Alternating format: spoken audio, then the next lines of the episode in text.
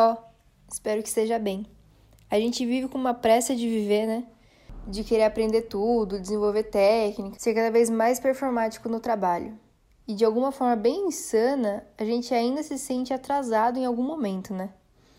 Mas olha que curioso, eu percebi agora que eu comecei essa news condensando o viver em aperfeiçoar-se profissionalmente. Um grandíssimo engano, né? Natural, inconsciente, claro, mas ainda assim um engano.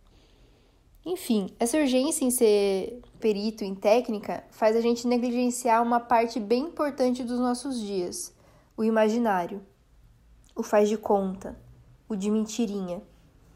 Conhecimento técnico sem o incentivo do nosso imaginário é como uma caixa cheia de ferramentas que você pode até saber os nomes e tal, e sabe até onde usá-las, mas não consegue decifrar como elas podem ajudar você a ajudar os outros, entende?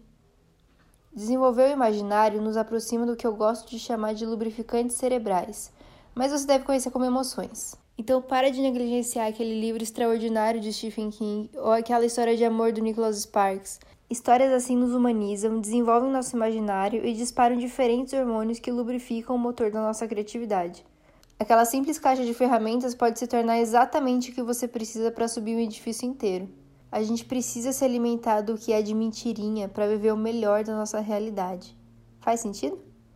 Um abraço de urso de mentirinha. Continue ajudando Petrópolis. Use máscara, cuide dos seus. Tudo que nós tem é nós.